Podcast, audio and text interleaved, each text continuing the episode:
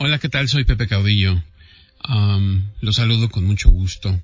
Como usted ya sabe, el diario acontecer de la vida nos reclama estar al día con las noticias que nos atañen, que nos afectan, que nos interesan.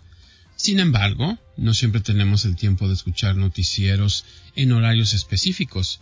Este podcast intenta cerrar dicha dicotomía. Con Pepe News NC, usted puede escuchar noticias locales y comentarios a cualquier hora. Póngase al día con las noticias de Carolina del Norte con Pepe News NC de lunes a viernes a cualquier hora. Y así sin más arrancamos con las noticias de hoy jueves 11 de junio del 2020. El gobernador de Carolina del Norte anuncia grupo de trabajo para eliminar racismo. El gobernador de Carolina del Norte, Roy Cooper, firmó el martes 9 de junio una orden ejecutiva sobre la equidad racial para ayudar a eliminar el racismo sistémico en nuestro sistema de justicia penal, indicó el mandatario. La orden ejecutiva forma el grupo de trabajo de Carolina Norte sobre equidad racial y justicia penal que Cooper dijo desarrollará y ayudará a implementar estrategias y políticas que, entre otras cosas, garantizarán que todas las agencias policíacas del Estado tengan políticas claras sobre cómo intervenir en situaciones de emergencia y en los métodos utilizados para llevar a cabo arrestos. Esto significa que si ven a un compañero haciendo algo malo, deben intervenir, dijo Cooper. Eric Hooks, director del Departamento de Seguridad Pública de este estado, envió una carta el martes a las agencias policiales sobre las políticas mencionadas.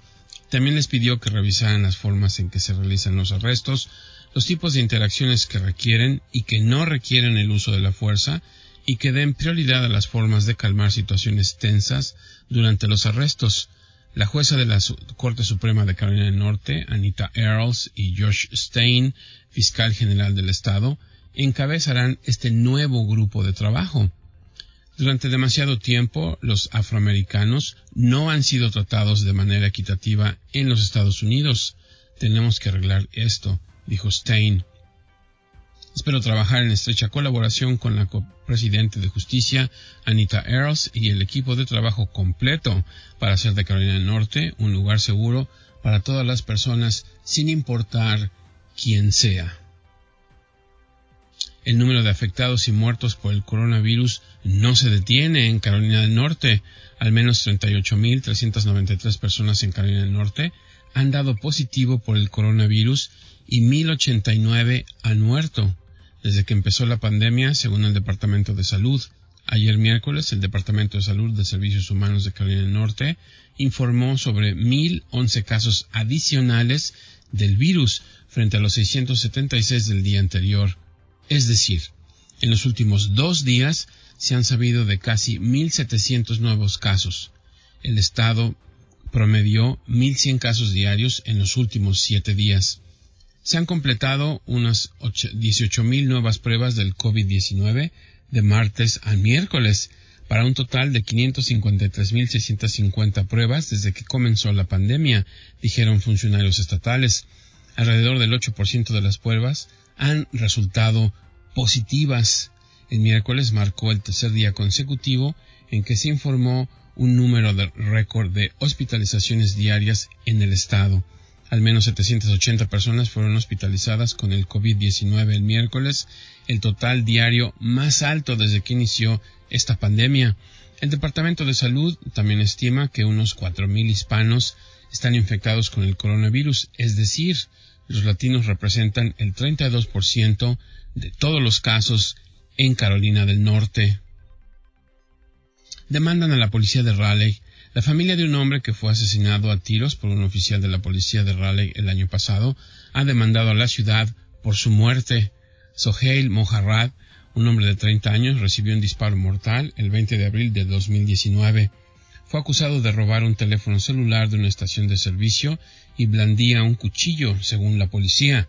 Su muerte injusta a la temprana edad de 30 años fue el resultado de una mala conducta del agente de policía en lo individual y de graves fallas de política y capacitación del Departamento de Policía de Raleigh, según un comunicado de prensa dado a conocer por la firma de relaciones públicas que trabaja para Edwards Kirby, un bufete de abogados de lesiones personales dirigido por el ex senador estadounidense John Edwards y por David Kirby. La demanda presentada el martes por el hermano de Moharrad, Siavash, nombra al oficial de policía William Brett Edwards, quien le disparó a Moharrad, a la jefa de policía Cassandra Deck Brown, al administrador de la ciudad Ruffin Hall y a la ciudad misma. Ni representantes de la ciudad ni el Departamento de Policía de Raleigh hicieron declaraciones sobre este caso por tratarse de un caso legal pendiente. La NASCAR prohíbe bandera confederada en sus eventos. La NASCAR, es decir, la Asociación Nacional de Autos de Carreras, anunció el miércoles que está prohibiendo la exhibición de, la bandera confederada en todos sus eventos y propiedades. La presencia de la bandera confederada en los eventos de NASCAR va en contra de nuestro compromiso de proporcionar un ambiente acogedor e inclusivo para todos los fanáticos, nuestros competidores y nuestra industria, dijo NASCAR en un comunicado. Unir a las personas en torno al amor por las carreras y la comunidad que se genera es lo que hace que nuestros fanáticos y el deporte sean especiales, agregaron. La decisión sigue el reciente compromiso de quienes representan al mundo de los deportes de promover y apoyar la igualdad racial luego de las protestas nacionales provocadas por los injustos asesinatos de, entre otros, los afroamericanos Ahmaud Arbery, Breonna Taylor y George Floyd. Según la Anti-Defamation League, la bandera confederada ha servido como un símbolo en favor de la esclavitud y la supremacía blanca, por lo que ha hecho que sea muy popular entre los supremacistas blancos de los siglos XX y XXI. Hasta aquí las notas del día, fuente informativa de News and Observer, producción Pepe Caudillo y Triangle Guys Media. Que tenga usted un día excelente. Hasta pronto.